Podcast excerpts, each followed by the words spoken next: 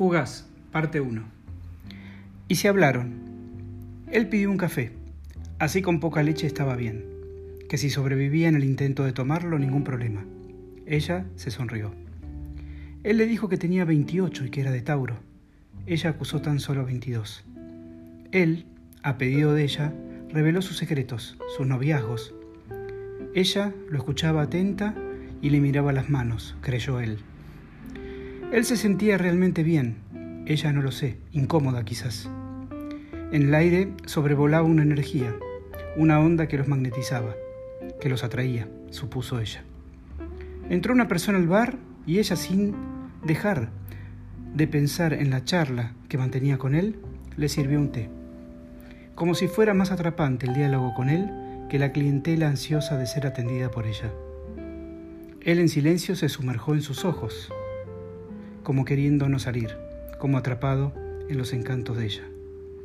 Ella se aflojaba el cuello del suéter que parecía ahogarla. Él le relató un cuento. Ella le confesó que escribía poemas. Ella lo llamó varias veces por su nombre, lo que a él le encantó. Él no pudo, apenas lo conoció, lo olvidó. Ella a su pedido se lo repitió más tarde.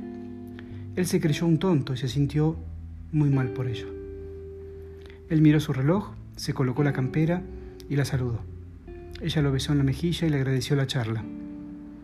Él le guiñó, un ojo de lejos y ella no pudo disimular sonrojarse. Es que tantos tironeos terminarán arruinando el suéter, imaginó él. Ella satisfecha le volvió a sonreír. Él no dejó de pensar en ella desde que se fue del bar. No se conoce lo que sintió ella. Ambos, aunque sea por un rato, alimentaron sus almas un poco vacías de gratos momentos. Parte 2. Y se volvieron a hablar. Él entró al bar y a ella se le iluminaron los ojos, aseguró él. Lo saludó llamándolo por su nombre y a él se le erizó la piel. Él estaba tenso y a gusto a la vez. Ella le sirvió un café con un poco de leche como aquella vez. Él por respeto le preguntó si podía tomarlo en la barra ella sintió, por lo que él suspiró aliviado.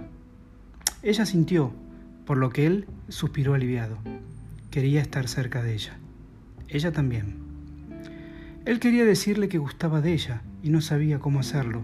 No pudo. Ella tuvo miedos y él también, supuso ella. Él, sin dejar de mirarla, la invitó a salir. Ella lo pensó y enmudeció. Ambos son un poco tímidos y lo comprenden. Los dos se acercan, se buscan, se alejan. Ella le preguntó, ¿ya te vas? ¿Y si no fue, así?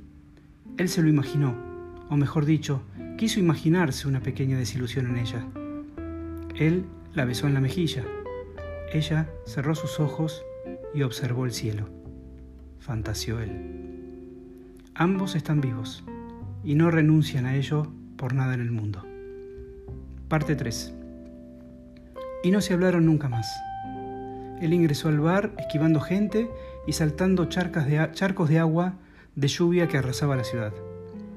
Él saludó a quien lo atendió y preguntó por ella mientras sacudía sus ropas y trataba de secarse sus húmedas manos. Ella no estaba. Ella había dejado el trabajo y no se conocía forma alguna de ubicarla. Él pidió un café y se desplomó en su asiento. La moza le acercó una bandeja, le cobró 100 pesos y se alejó de él y de sus penas. Él notó que entre la tacita y el bomboncito que acompañaba el café había una pequeña, una pequeña nota manuscrita de pocas líneas. Él, con su espíritu nuevamente inserto en el cuerpo, la leyó rápidamente. Ella le decía que lo quería, que ansiaba verlo. Él, con los ojos brillosos, acomodó sus ideas y tomó el último sorbo de su café, pensativo. Ella le confirmó que no podía regresar, quería probar suerte en Europa. Aún así llevaba de él un valioso trofeo en su corazón. Él recibió el impacto con resignación, levantó la vista e instaló su mirada en el incesante tránsito que circulaba por la calle. Ambos se encuentran unidos para siempre a la distancia y no se hablaron nunca más.